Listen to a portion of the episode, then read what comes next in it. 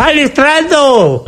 Era tudo que eu queria, só alegria é dia de futebol. Avante, palestrinos e palestrinas, tetracampeões da Copa do Brasil. Esse palestrando tá demais. Três finais na temporada, três títulos: Paulista, Copa do Brasil e Libertadores.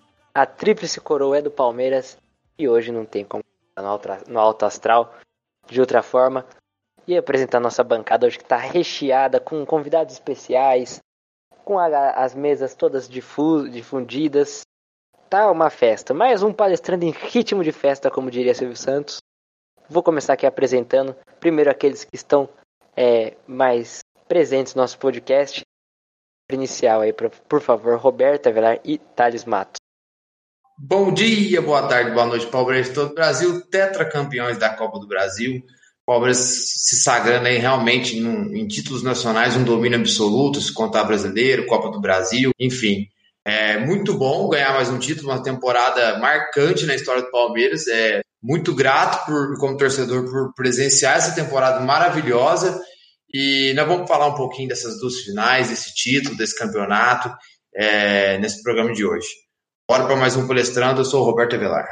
Fala pessoal, aqui é o Thales Matos. Ah, tá virando costume, né? Costumando gravar palestrando pós-título. Só esse ano já foram três, contando o Paulista, quando a gente começou a, a, esse projeto. E hoje não tem nem o que falar do time, jogou muito, é, dominou praticamente do início ao fim. E essa conquista só chega para coroar esse ano, um ano inacreditável, né? Três títulos no mesmo ano. E vai falar quatro com a Florida Cup. Mas é ano sensacional, um dos melhores da história do Palmeiras. Bom, agora apresentar dois outros membros da nossa mesa que estão é, nessa celebração do palestrando, né? O palestrando já perdeu a mesa de segunda mesa de você que ouve, tá? Já viu e percebeu que aqui é como o time do Abel. A gente vai fazendo um rodízio onde todo mundo vai se saindo bem e tendo um bom desempenho. Então, meu cumprimento inicial ao Rafael Silveira, nosso querido Boruga, e a Flávio Lerner. Boa noite aí, amigos. Boa noite aos palmeirenses, tetracampeões. E como, o Thales disse aí, pouco, pouco tem a se falar né, sobre o jogo, de, o, o time, né? a se criticar. Assim, o time foi o time foi impecável nos dois jogos. Né? O Grêmio não, não teve, não conseguiu escapar do, do que o Abel armou para os jogos e as duas vitórias foram merecidas e o título foi até tranquilo, como quase nunca acontece. Bom dia, boa tarde, boa noite aos adeptos tetracampeões de mais um palestrando. Aqui é o Flávio Lerner. Pois é, cara, acho que não tem podcast mais virado para lua do que esse. A gente começou e bateu campeão em tudo. É realmente, é realmente incrível. E eu tava até lembrando aqui com o pessoal em off, antes de começar a gravação. Daquela época a gente tem que lembrar, porque é surreal, pouco antes do, do Abel chegar, aquele fim de passagem melancólico do Luxemburgo e a gente tava, meu, que, que vier lucro, a gente não pode querer cobrar nada do treinador que tá chegando agora, né, preparar a temporada para a próxima e tal, e, e, o Palmeiras ganhou só a Libertadores e a Copa do Brasil depois disso, assim, é realmente é, é, você nem pode falar, nossa, que temporada espetacular, porque até certo ponto dela tava tudo horrível, tava muito ruim, né? E, e isso serve também para reforçar a ideia, né, de como o treinador faz diferença hoje no futebol, faz toda a diferença. Os jogadores, muitos deles parecem outros, né? Então é isso aí, vamos, vamos debater mais. E claro, temos um convidado especial mais uma vez aqui, já tá quase virando fixo já do nosso querido Palestino. Ele já tá no grupo do WhatsApp, ele já tá na resenha, já tá brigando com o Maurício Braga, nosso editor que tá de férias forçadas aí. Então ele já tá entrosado com a gente e queria aproveitar e dar o meu cumprimento inicial a ele, Rubens Avelar, o Avelar mais novo. Bom dia, boa tarde, boa noite. Obrigado, Wesley. Obrigado, galera, por me receber mais uma vez. Muito feliz com esse tetracampeonato. É... Virando rotina aparecer por aqui, né? Mas só de vez em quando. É... Aparecer mais vezes, sempre que puder. E, bom, e pela primeira vez aparecendo depois de um título, né? Então, lembrando que eu acertei os placares também, quando a gente fez o, o antes das finais, acertei tanto na ida quanto na volta. O pé quente. É... E é isso aí. Vamos debater sobre o que foi esse jogo aí, falar também da temporada e tudo mais. Então, Thales, pode soltar a primeira vinheta com o gol do Wesley para a gente começar o debate aqui do palestrando sobre o tetracampeonato do Palmeiras na Copa do Brasil. Vai embora, fintou um, fintou dois, cai o jogador do Grêmio, ele vem descendo, abre desse lado, a abertura de bola, Wesley, Wesley, bateu pro gol!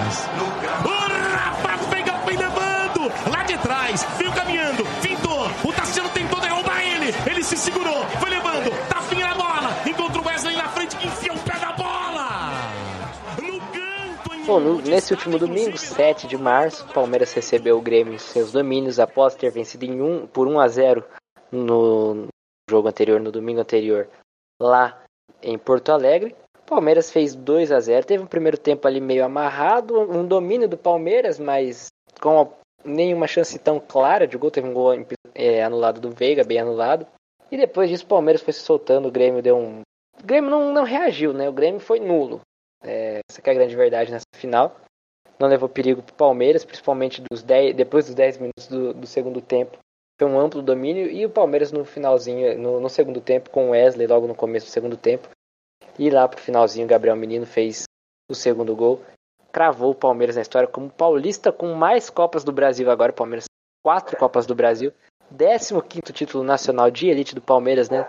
10 brasileiros, quatro Copas do Brasil. Tem aquela Copa dos Campeões é disparado o campeão nacional, maior campeão nacional. Então vou começar aqui chamando o Roberto para fazer aquela análise que ele sempre faz da partida. E hoje é muito mais fácil fazer porque hoje foi um domínio do Palmeiras. Palmeiras até até estranho, né? A gente tá até estranho. A gente conhece o Palmeiras. Foi um título fácil, entre aspas, né? Porque o Palmeiras não sofreu. E mais uma Copa do Brasil invicta, assim como foi em 2012. Exatamente, Wesley. Foi um domínio praticamente o jogo inteiro, de 90 minutos de jogo, ao meu ver, 80 minutos de domínio do Palmeiras. O Grêmio nos primeiros 10 minutos começou muito ligado, com muita vontade, querendo muito buscar esse gol para tentar igualar é, o placar dos, né, dentro dos 180 minutos e realmente é, talvez ali criar um parafuso no Palmeiras ali, um, apreensão e, e, realmente ter uma chance de criar uma chance para eles serem campeão, né? mas não conseguiram e o Palmeiras aos poucos foi cada vez mais acertando a marcação e, e principalmente conseguindo trabalhar a bola rápido para chegar no campo de ataque do Grêmio.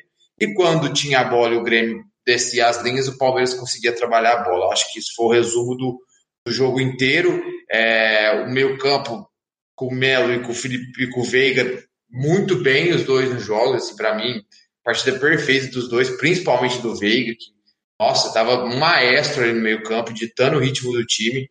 É, Wesley, não tem o que falar do Wesley hoje. Cara, o cara marcou, o cara contra-atacou, o cara buscou bola por dentro, pelos lados, foi para cima do zagueiro, para cima de lateral, amarelou a zaga do Grêmio, ou seja, nossa, ele jogou muita bola também.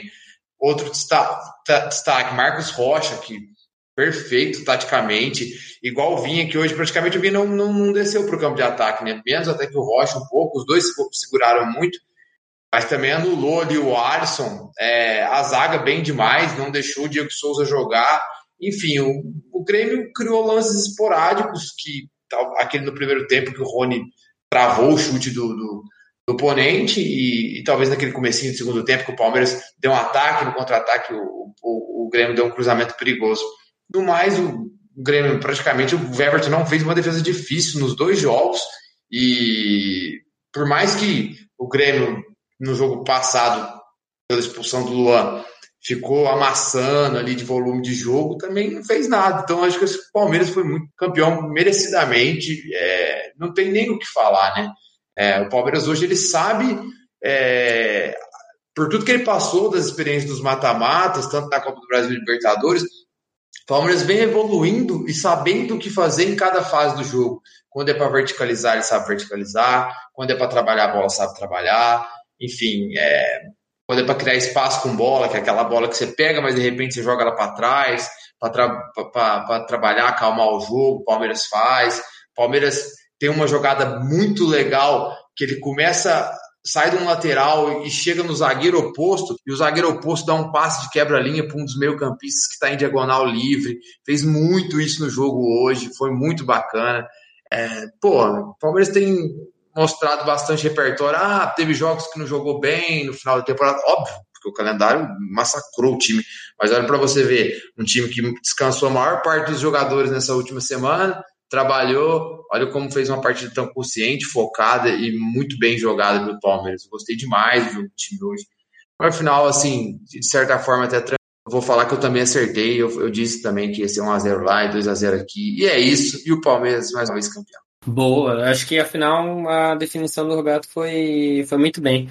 É, o Grêmio teve aqueles primeiros 10 minutos ali de, de um domínio, mas até nesses 10 minutos o Palmeiras colocou em campo a, o que foi essa marcação é, muito boa que fizeram os dois volantes do Grêmio, tanto no Maicon e no Matheus Henrique. Que até um erro do Maicon, o Pony tem aquela primeira chance de novo no, no passe de Veiga que ele acaba, ele acaba perdendo o gol. Mas ali, depois desses 10 minutos que realmente o Grêmio entrou com tudo, fez essa pressão, teve aquela chance aos dois minutos do, do PP, que não alcançou a bola. Ali, para mim, depois o Palmeiras se tornou senhor da partida. É, e ali o do meio, Veiga e o Wesley nas costas do volante do Grêmio, fazendo a festa. E hoje eu achei os três excelentes, o Wesley, o Veiga e o Felipe Melo, jogaram um absurdo que eles, os três jogaram. Jogaram de terno, jogaram muito bem. E, mas eu vou destacar os outros jogadores.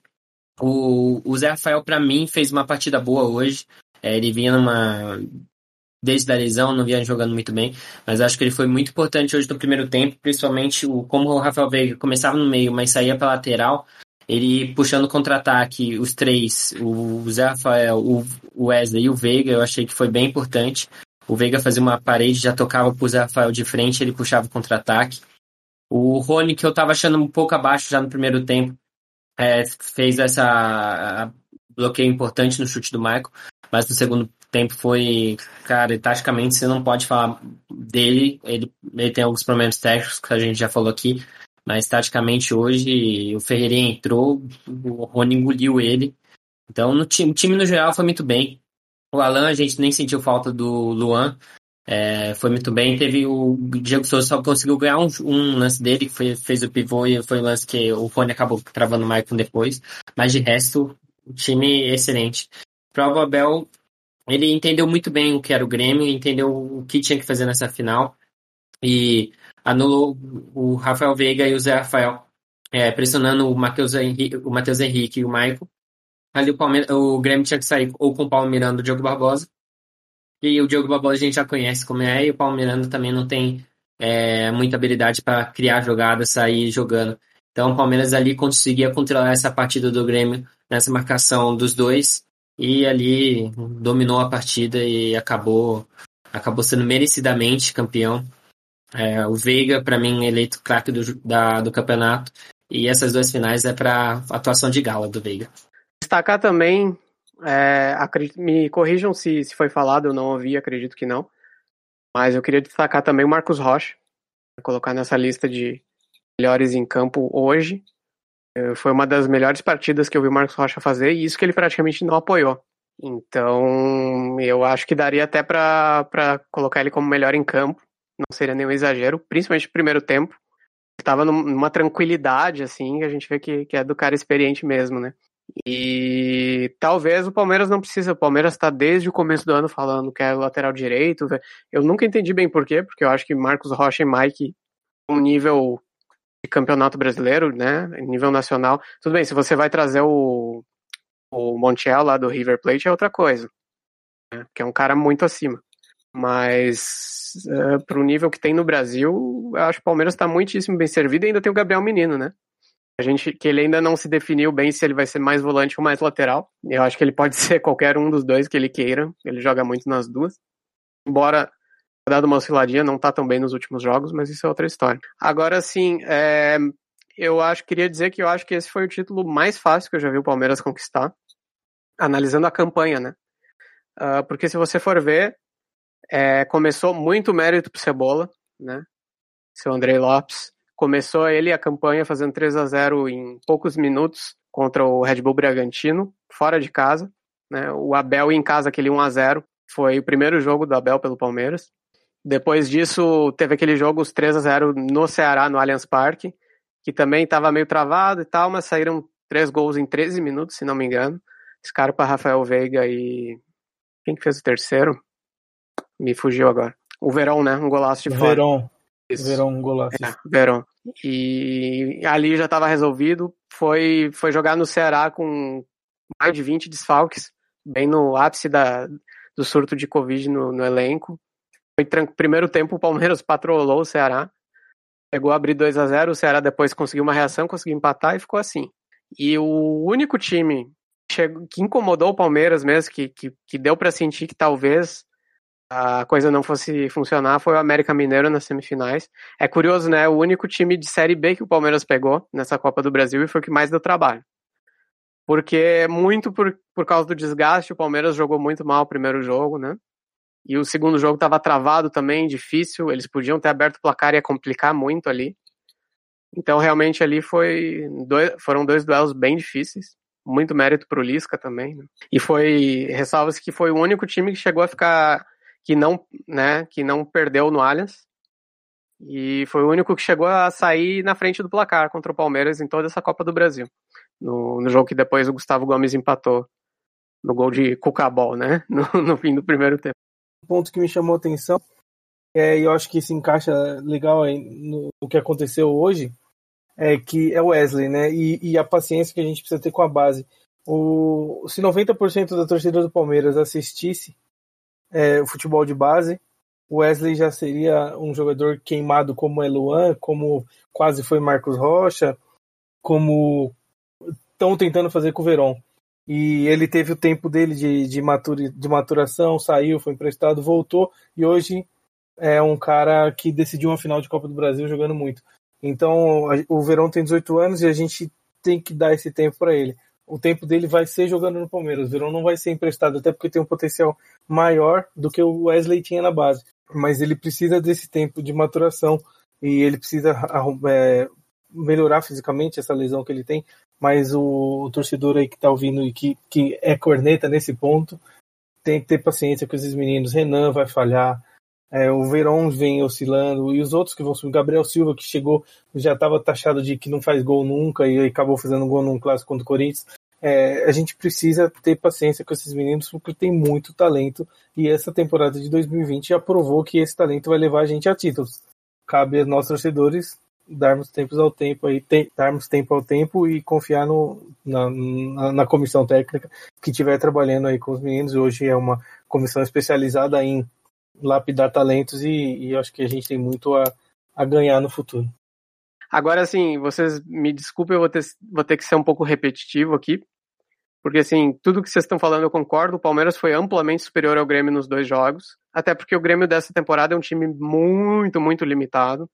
E a gente meio que já esperava esse título, né? principalmente depois do, do primeiro jogo, que, como a gente já falou, que ficou bem barato aquele 1 a 0 Mas, assim, eu ainda me incomodo com a opção do, do Abel pelo por baixar o escolarismo nas finais, né? Nos jogos mais decisivos ele tem feito isso.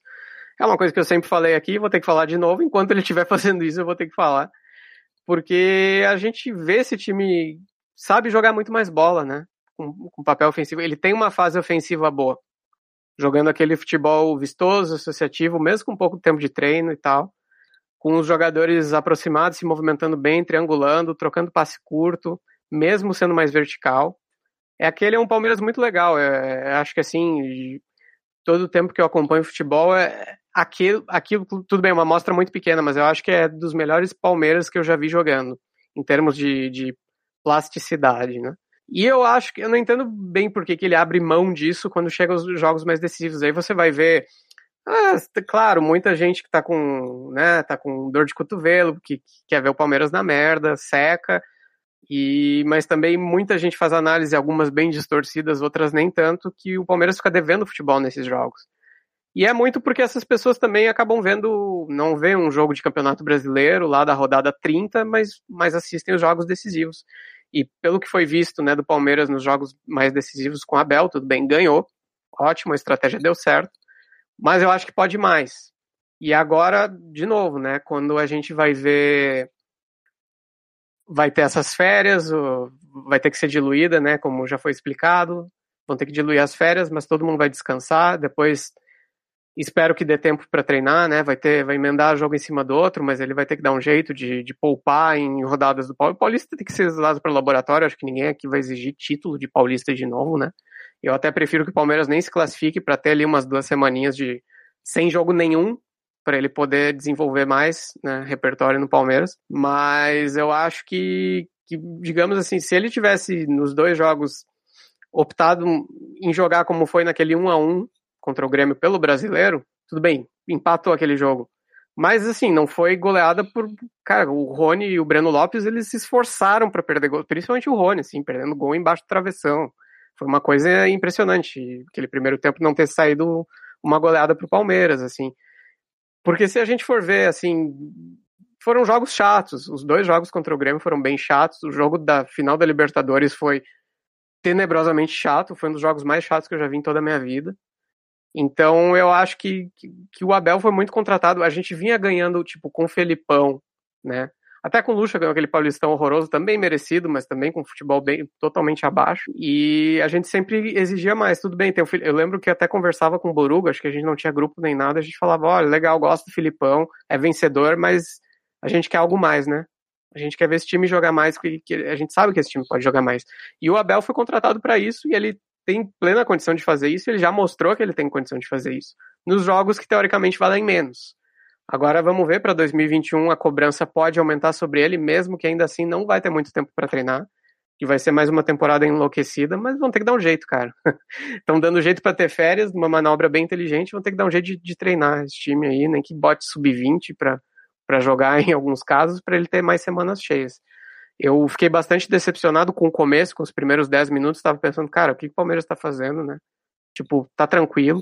Depois que, bom, conseguiu controlar a partida, assumiu o controle da partida, mas é um time que abre mão da sua fase ofensiva. Eu acho que o Palmeiras só ataca nesses jogos em transição, né? É só a transição ofensiva que é o contra-ataque, né? Popularmente dizendo, basicamente a mesma coisa. E ele não, ele abre mão daquele momento de envolver o seu adversário, de, de, de ir com mais pessoas ao, o, o, que a gente cansou de ver um 3-2-5 o Abel fazer em momento ofensivo, chega se aproxima da área do adversário para envolver as defesas, ele, ele bota cinco na, na linha mais avançada, fica os três da saída de bola e só dois no meio campo. A gente cansou de ver isso. Nesses jogos ele ataca com poucas pessoas, os jogadores ficam mais distantes, tem que dar balão. O primeiro tempo foi muito chato. E talvez, talvez, não, não vou dizer, cara, bate aquele medinho, assim, uma hora de, pô, o Palmeiras podia estar jogando mais, não vai fazer o gol, daqui a pouco numa bola bandida o Grêmio abre o placar e ia ficar complicado. Tudo bem, em nenhum momento o Grêmio ameaçou isso.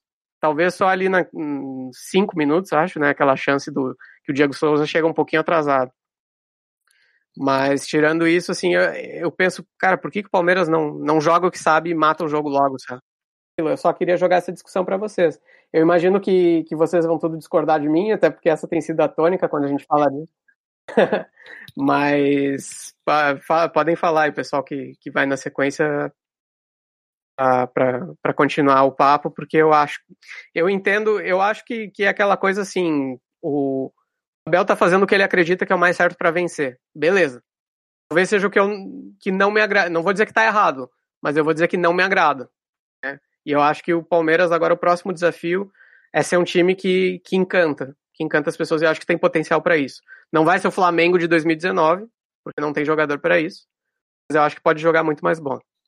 Bom, vamos lá. Primeiro falar que eu não.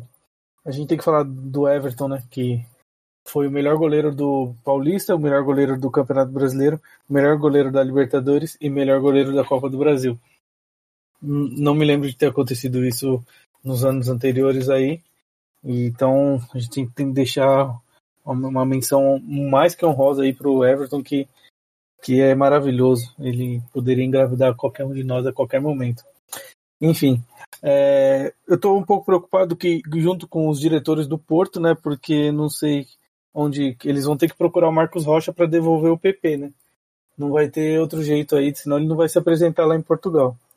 Agora eu vou falar um pouquinho de coisa séria, que é, vou pegar o gancho aí que o Flávio nos deu.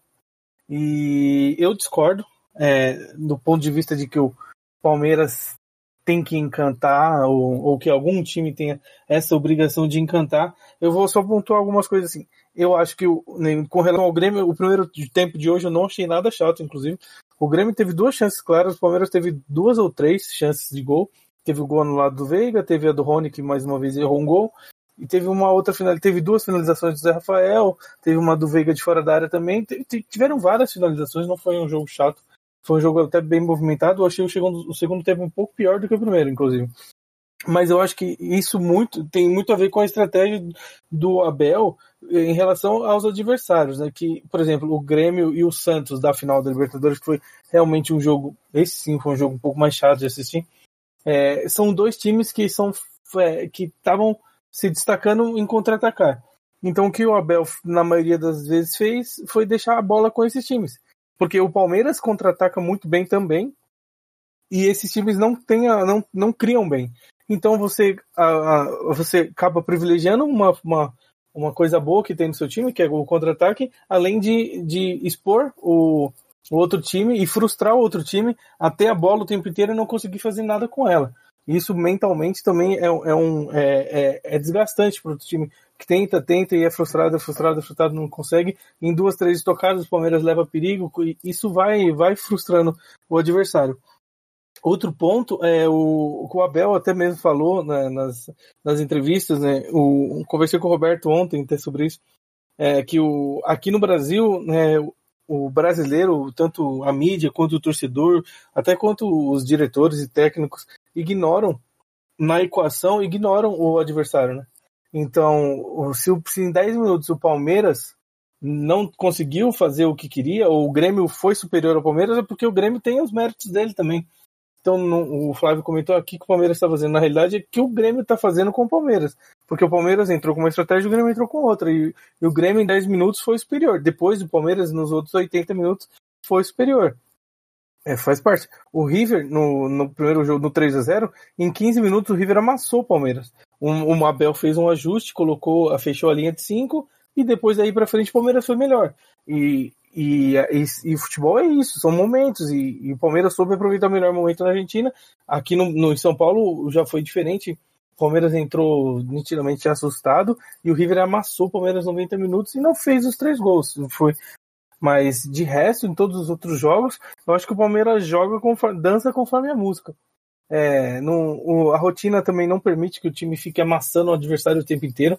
São 78 jogos e você ficar lá em cima eh, pressionando, tocando, girando, tendo que movimentar é mais desgastante. Então, marcar ali fechadinho é uma maneira de descansar. Então, acho que tudo isso tem que ser levado em conta.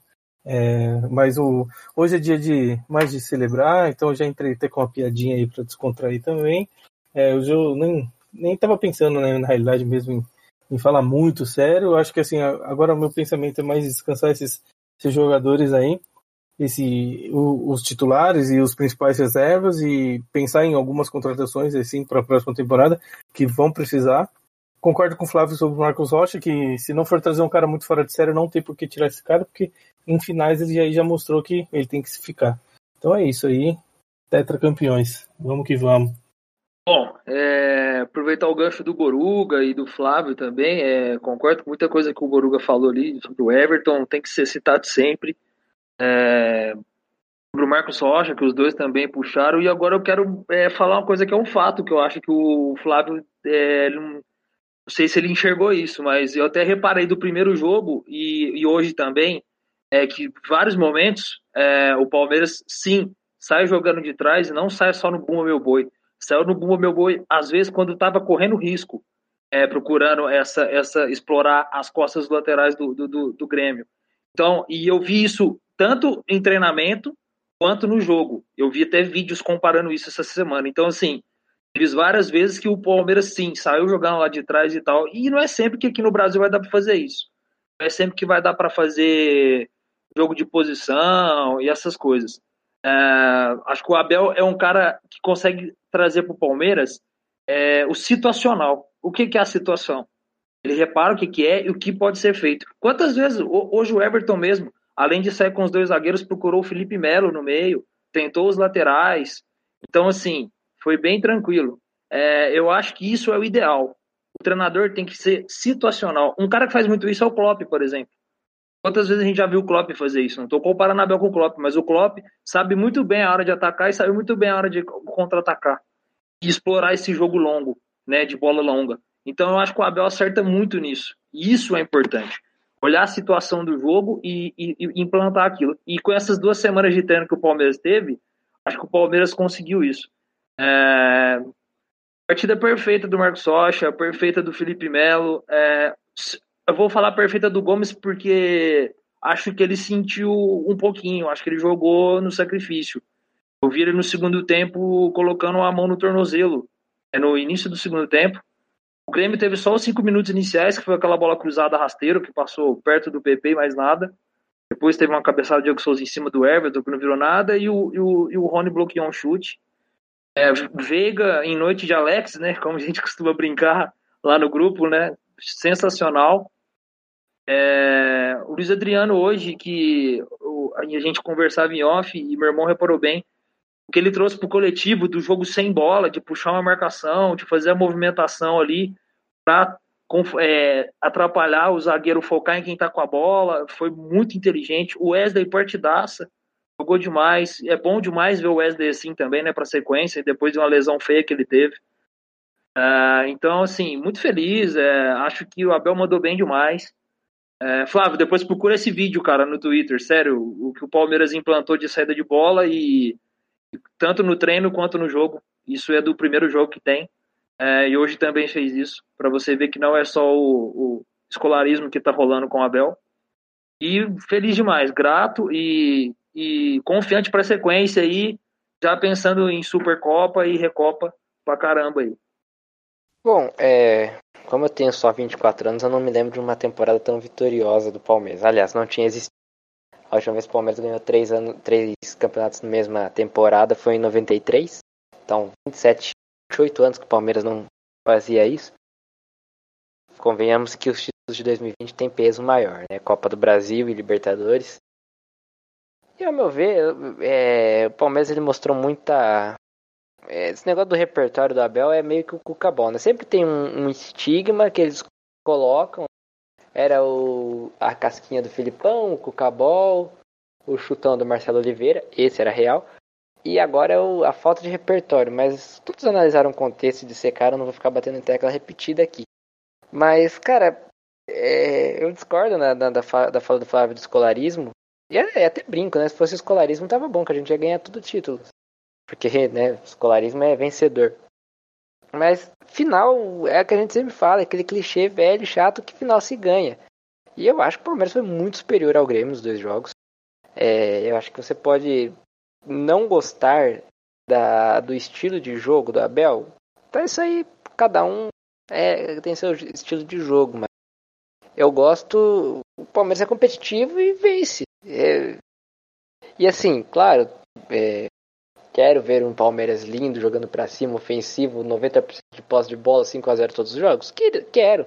A gente tem que ter a realidade do nosso futebol, entender a realidade do, do contexto que a gente vive e mostrar porque o Palmeiras é um time histórico para o Brasil. Assim como foi o Flamengo em 2019, assim como foi o Cruzeiro em 2003. Esse time do Palmeiras entra na galeria, sim, dos grandes times da história do futebol brasileiro.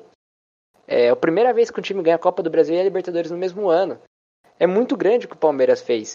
Então acho é, ah, joga reativo. Meu, desculpa, mas claro que a gente, aqui a gente tá, a gente tenta analisar o futebol de uma maneira mais mais analítica, mas a gente é torcedor. Porra, o Palmeiras ganhou três títulos na temporada. Eu não tenho o que reclamar desse time, só agradecer. O Palmeiras ganhou Copa do Brasil, Paulista e Libertadores.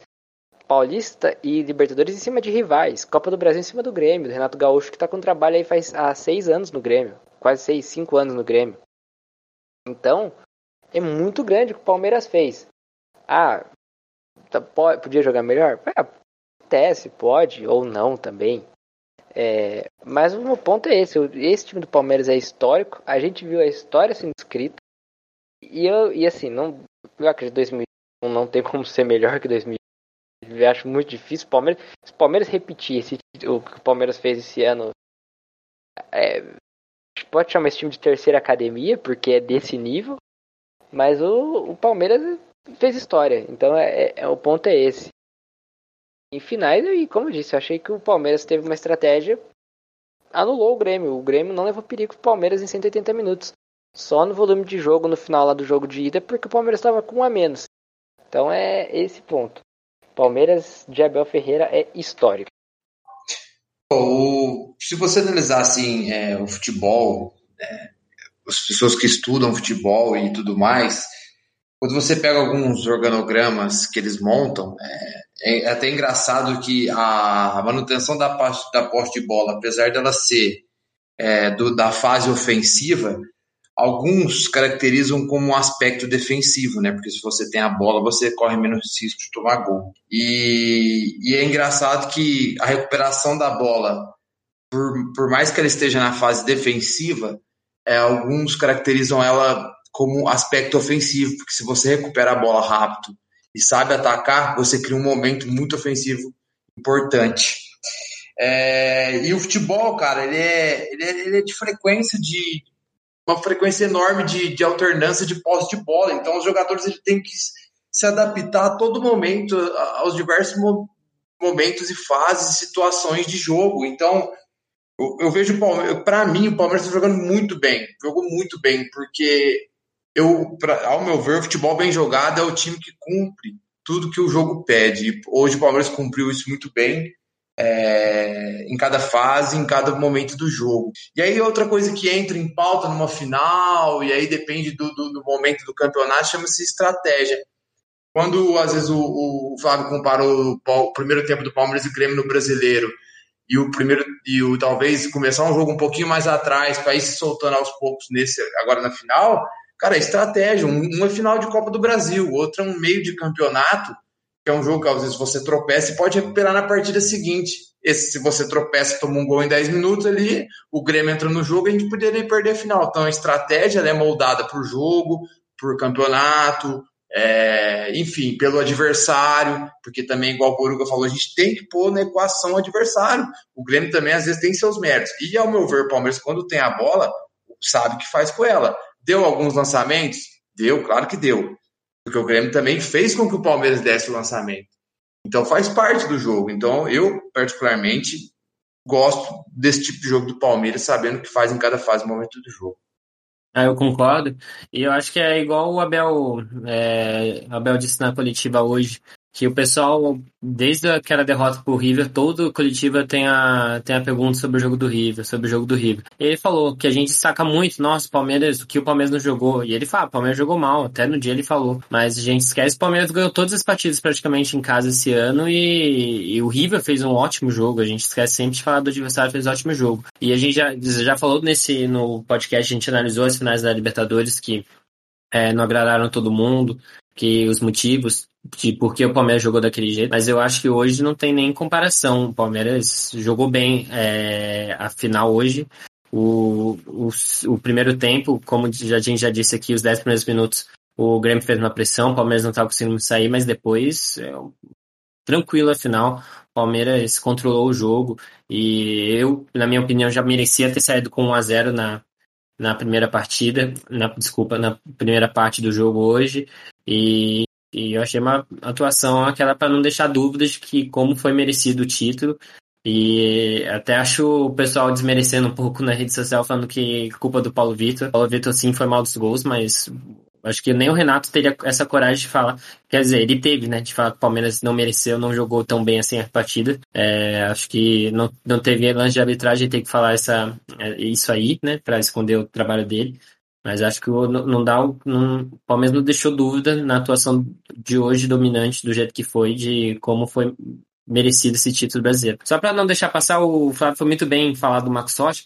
Quero destacar que o, o Grêmio, no momento da partida, o Palmeiras estava tão dominante que a, a chance do Grêmio era a saída rápida no pós-escanteio, pós-falta, que tentava o lançamento longo para o PP. Estava é, sempre no mano a mano com o Marcos Rocha. E o Marcos Rocha ganhou todas. Impressionante. A bola vinha no alto, aquele chutão que a gente até fica meio nervoso assim, nossa, se ele domina errado, se ele erra o cabeceio, pode é, sobrar pro PP, mas o Marcos Rocha foi perfeito nisso. E o Felipe Melo também, já que o Laurelli não, não tá falando aqui hoje, é, falar o papel, fazer o papel dele aqui. É, antes da final, a gente todos, acho que a maioria aqui tinha dúvida porque não, porque ele não Danilo, mas o que ele jogou nessas duas finais a gente já falou. Mas destacar hoje foi, cara, nota 10 acho que tiraria se aquele lance, vou usar a regra Scarpa aqui do programa de falar, elogiar um jogador pelo um lance anulado, mas aquele lance anulado do gol do, do Veiga, que aquele lançamento pornográfico que ele fez é tipo, sensacional. E ali, ali seria uma nota 10, mas digamos que ele chegou 9.8, que é uma atuação de galo do Felipe Melo, mais uma vez mostrando como ele pode ser importante ainda para esse time do Palmeiras. É, eu queria só frisar aqui novamente, né, até para ficar bem claro, porque ninguém vi depois dizer coisas que eu não disse. É, em nenhum momento eu tô questionando o trabalho do Abel, em nenhum momento eu tô questionando a superioridade do Palmeiras, inclusive salientei isso na minha primeira fala. É, eu até fico meio assim de, de, digamos, questionar ou reclamar alguma coisa, porque, cara, ele chegou em quatro meses ganhou dois títulos grandes, um enorme e um grande, então fica até meio, é, parece meio fora de, de de posição, assim, fazer ponderações, mas eu acho que, que a gente sempre tem que fazer, né? Nunca, nunca vai estar tá tudo 100%. E meu trabalho um pouquinho aqui, acho que é ser também, às vezes, advogado do diabo. É, eu, só, eu só acho, assim, de novo, não dá para dizer que é errado a estratégia dele, eu acho que é como ele entende que, que é o jeito que ele vai chegar mais perto de vencer. Só que eu acho que de repente não é tão bom pro espetáculo. É, porque, por exemplo, assim, vamos dizer, vamos lembrar do 4 a 0 Palmeiras 4, Corinthians 0, que ficou barato ainda. Um dos melhores jogos que eu vi o Palmeiras fazer nos últimos anos. Eu não sei se acredito que vocês concordem comigo.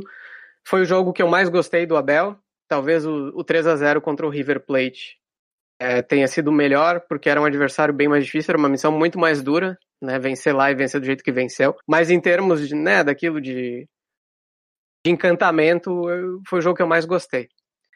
Se aquele jogo não fosse pelo Campeonato Brasileiro, digamos, fosse uma perna de alguma semifinal ou final de Copa do Brasil, vai.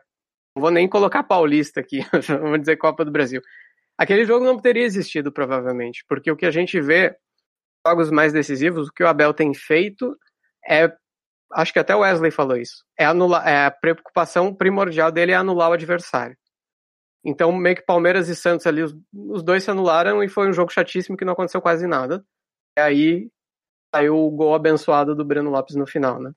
É, contra o Grêmio, a gente teve esse exemplo contra o Grêmio, né, como a gente falou aqui. O, primeiro jogo lá que o Palmeiras destruiu, o Grêmio amassou, inacreditavelmente não fez mais gols e tomou um empate no fim. Mas é, é uma coisa que fica, fica o questionamento. Assim, daqui para vai ser sempre assim: ele vai jogar campeonato brasileiro ou jogo que é, aspas, menos decisivo de uma forma, vai chegar nas finais e vai. Eu digo escolarismo não é porque fica dando balão. Eu concordo com o que o Rubens falou logo depois de mim. Sim, a saída de bola melhorou, dá para ver isso. Se a gente for comparar o jogo contra o Santos, aquele jogo sim, era, o Palmeiras pegava a bola de qualquer lugar e dava balão para frente, e nesses jogos contra o Grêmio, principalmente neste em São Paulo, o Palmeiras procurou sair mais jogando pelo chão. Mas o que eu reclamo, o que me incomoda é a falta de jogadores subindo. Ele vai com poucos jogadores, então ele faz a transição, vai dois ou três, tá? E, e, e nos outros jogos a gente vê cinco. Até cinco ocupando ali o momento ofensivo do time, participando, né, efetivamente, ele consegue trocar passes, consegue envolver, consegue trabalhar melhor a bola e, e fazer um espetáculo melhor. E também eu acho que, que muitas vezes pode estar mais perto da vitória fazendo isso, em vez desse estilo mais conservador. Essa é uma discussão que eu acho que a gente pode ter. Né? O, vai ser assim, o Abel é isso, ou, é, ou foi mais circunstancial pela falta de treino, por estar tá muito em cima, por ser muito começo de trabalho, e agora com o tempo, com já dois, títulos, dois títulos no bolso, ele vai procurar, uh, digamos, encontrar mais uma identidade de jogo para o Palmeiras, porque eu, eu, concordo, é, é muito, foi o Roberto que falou, agora, desculpa, foi o Wesley, que ele é muito adaptativo, e a gente mesmo, quando a gente foi, procurou saber sobre o Abel, a gente viu que ele tinha essa característica de se moldar muito conforme o adversário, conforme a situação, e isso é muito legal até certo ponto, mas eu acho também que o time tem que ter um mínimo de uma identidade. E o Palmeiras do Abel tem duas identidades, né? Tem esse, que a gente está falando aqui, das finais, que é muito mais conservador e que seu primeiro objetivo é anular o adversário e não tomar gol. E tem os outros que, uh, para os nossos olhos, pelo menos foi mais interessante para os olhos de qualquer torcedor, qualquer pessoa que gosta de futebol. Basicamente, eu duvido alguém discordar disso. Que é um Palmeiras ofensivo, mais vistoso, mais bonito, né? Então, qual, qual vai, vai, vai continuar esses dois, esses dois sistemas? Ele vai alternar entre os dois por causa do tipo de competição, tipo de jogo. E uma outra coisa que eu acho também, eu acho que dá para ser reativo de um jeito mais interessante, mais agressivo, diferente do que foi especialmente contra o Santos, até nesses dois jogos contra o Grêmio. Esses dois jogos contra o Grêmio já melhorou, até porque eu acho que o Grêmio está no momento bem inferior ao que o Santos estava também. Mas o Palmeiras em Porto Alegre teve três chances claras de gol, fez uma. Né? E hoje até nem tanto, as que teve acabou fazendo chance clara, né? Chance clara de gol, chutou bastante, mas mais de fora da área. Chance clara de gol, as que teve praticamente fez, até com, com o Paulo Vitor colaborando bastante, como vocês falaram. Mas uh, eu acho que contra o River Plate, por exemplo, era um, era um time que conseguia contra-atacar mais rápido, chegar mais rápido e aí chegava com menos gente, mas conseguia em poucos toques já criar situações mais claras de gol. Eu tenho achado nesses jogos, uh, nesses de, de, final de Libertadores, de final de Copa do Brasil, isso do Mundial também, que foi uma atuação muito abaixo do Palmeiras, o Palmeiras não conseguindo nem contra-atacar muitas vezes, sabe? Muito lento nas transições também. Então eu acho, eu achei que isso poderia ter sido melhorado, mas se você vai jogar um futebol com essa proposta mais reativa, acho que dá dá para ser mais agressivo também, criar mais chances de gol.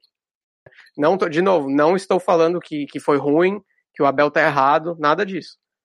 Só acho que agora, né, acho que dá para tentar subir um, um, um, passo a mais e, e fazer esse time ser mais constante, um time que consegue criar mais chances de gol. Eu discordo um pouco porque, como você, você diz em jogo de decisão, o Palmeiras muda, mas se for ver grandes decisões pelo mundo, vários times mudam o comportamento em campo. Existem muitos outros aspectos envolvidos a, é, em questão de coragem, de, de, de agressividade no sentido para atacar, que, que uns times conseguem mais outros menos. Eu acho que são questões comportamentais que o jogo exige dentro de aspecto psicológico que também influencia e que não dá para ser igual num jogo de pontos corridos, ao meu ver. É só pegar as últimas finais de Champions League, acontece a mesma coisa com os times que a gente acha que vai amassar o outro e não amassa. É um jogo difícil, é um jogo de muita marcação, é, é e acaba às vezes sendo um placar mínimo e, e não sendo um, um, uma goleada, um espetáculo, assim. É raras as finais, até lá no, no, no melhor futebol do mundo, que acontece isso. Eu acho que contra o Santos foi uma final muito esporádica, bem diferente, assim, horário do jogo, é, o calor que tava, o Palmeiras estava numa sequência muito mais forte. O Mundial realmente foi muito ruim, o Palmeiras jogou mal, mas eu gostei demais do Palmeiras nessas últimas duas finais contra o Grêmio, demais de verdade. Ao meu ver, é um futebol bonito. Eu, eu ao meu modo de ver futebol, eu gosto de jogo, de jogo assim, eu gosto de um jogo também de poste de bola, como foi com o Grêmio no Brasileiro quando tá executando bem as coisas, para mim o futebol é bonito. O Palmeiras, quando teve a bola nesse jogo, soube o que fazer com ela. Então, para mim, para mim é um time muito bem, bem treinado, bem jogado. É, só para essa parte final, eu também acho o que o Roberto falou. É, hoje, por exemplo, foi até. O Palmeiras foi mais perigoso na transição, sim, sem dúvida. E, mas hoje, toda vez que, no primeiro tempo, pelo menos, consegui encontrar Wesley, Zé Rafael e Rafael Veiga no meio ali, conseguia chegar até com certa facilidade que o meio do Grêmio ali nas costas do Michael e do Matheus Henrique estava um latifúndio, então o Palmeiras foi perigoso. E eu não consigo encarar que eu achei que o Palmeiras foi mais reativo, assim, de ficar mais esperando o Grêmio depois do primeiro gol. Mas até a partir dos 10 primeiros minutos da, da primeira etapa, eu achei que o Palmeiras era mais perigoso nos contra-ataques, mas também trabalhou a bola. Não foi igual a partida do 1 contra o Grêmio, mas também soube ser ofensivo sem precisar ter a bola a todo momento e, na minha visão, toda vez que chegava com perigo, conseguia, conseguia trazer alguma, um desconforto para a defesa do Grêmio. Tanto que a partida do Wesley e do Rafael Veiga já no primeiro tempo foram sensacionais, com o Rony e o Luiz Adriano um pouco abaixo. Então, para demonstrar que o Palmeiras achou sempre o seu principal amador, que a gente falou durante o ano, que é o Luiz Adriano, conseguiu ser perigoso e, e, na minha opinião, jogar bem no o jogo de hoje e as duas partidas da final. Bom, concordo com todos os amigos, discordo de alguns outros amigos também. A gente, nesse debate que marcou o nosso início da de jornada do palestrando, na nossa primeira temporada, três títulos. Comentamos bem, né? Demos um pouquinho de sorte pro Palmeiras aí, né? Sorte, né? Falam que o Palmeiras teve sorte, né? Mas é, não tem como, como não ficar feliz falando sobre uma, uma temporada gigantesca e, de certa forma, agradeço aqui nossos amigos, todos os nossos participantes aqui da, da, da, da mesa, toda a equipe, né? O Maurício tá com um probleminha, tá. Ele não pode estar tá editando pra gente, mas ele que tá, foi um dos embrionários, do, um dos, do, dos idealistas do, do projeto, o, o, Thor também, que não tá, e todo o resto da rapaziada, que tá todo, tá todo mundo aqui, né? O Boruga, o Laureli, o Robertão, Rubens, que entrou agora, o Thales, o Flávio. Faltou é, o Matheus. E o Matheus também. Matheus né? Soninho. E o Matheus também. é. Eu tava falando com ele, ele pegou no sono durante a ligação, acho que é por isso que ele não apareceu. Tá certo. Em nome de todos nós, agradecer vocês por, por ter abraçado nosso projeto 2006, essa temporada, e estarmos presentes e documentando o que foi esse ano histórico do Palmeiras, né? Que é um, definitivamente um dos melhores anos da história do Palmeiras, e nós tivemos o prazer de narrar para vocês, pra torcida, e para nós mesmos também, dar aquele, aquela fortalecida no ego, né? Fizemos parte disso. Então, vou pedir pro Thales puxar uma vinhetinha que eu vou. Vamos falar de um assunto legal, que a gente fechou uma parceria aí. E vou chamar o Robertão para falar disso depois da vinheta. E aí na vinheta, Thales, você mete o segundo gol do, do, do, do menino, tá? Mike, rasga e tira o perigo. Domina, bola na frente, dois contra um, dois contra um. Vamos, William, vamos, William, bola na frente. Vamos, Verdão, vamos, Verdão. Gabriel Menino, dominou, parou, segurou muito,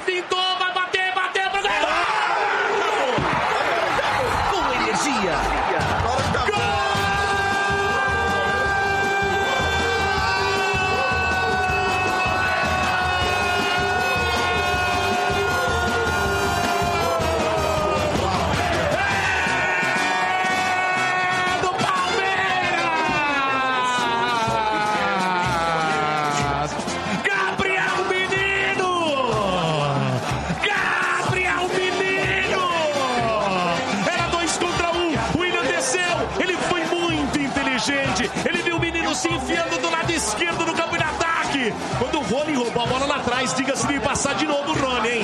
Aí o William jogou pro Gabriel Menino. Ele parou, segurou perto do bico da área, fez a finta, bateu forte, passou no meio das pernas do goleiro Paulo Vitor. E o Palmeiras agora sim, eu já posso falar, é campeão. Pode falar, Dodô. É tetracampeão da Copa do Brasil do ano de 2000. Bom, o Robertão tá com uma novidade aí que ele trouxe pra gente. E eu vou passar a palavra pra ele que ele vai saber explicar melhor. E já adianta coisa muito legal que vem aí pelo palestrando, viu?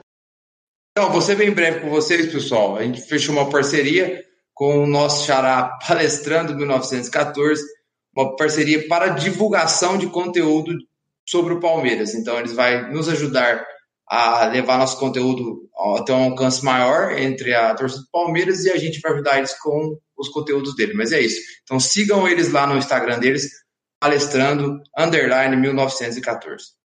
Frisando sempre que serão né, duas páginas de se ajudando para aumentar a coletividade palestrina.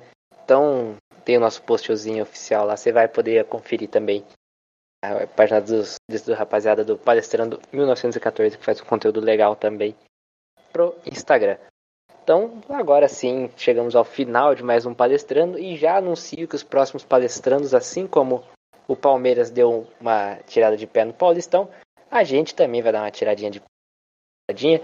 Serão um palestrando por semana, comentando a semana do Paulista, umas edições mais pockets, né? Então, fiquem tranquilos. Se demorar para sair palestrando, não sair domingo, é, segunda e quinta, segunda e quarta, é um palestrando por semana agora, tá? Vamos dar, dar assim como o Abel vai para Portugal lá, cada um vai para sua casa, porque né, não estamos podendo viajar, cada um dá uma descansada e aí para quando voltar o Campeonato Brasileiro, Libertadores, palestrando voltar também na com força máxima, assim como foi nesse ano de 2020. Mas estaremos aqui, vamos, vamos acompanhar esse Paulista também. Então, lembre de seguir nossas redes sociais, arroba palestrandocast no Instagram, no Twitter, Facebook, palestrandocast. Assine o nosso feed no seu agregador de podcast favorito e comemore muito palmeirense, porque 2020, a temporada 2020 finalmente acabou e foi histórica. Ganhamos Libertadores, Copa do Brasil e Paulista. Então, pode soltar a última vinheta, Thales, e vamos comemorar. Um abraço e tchau, tchau!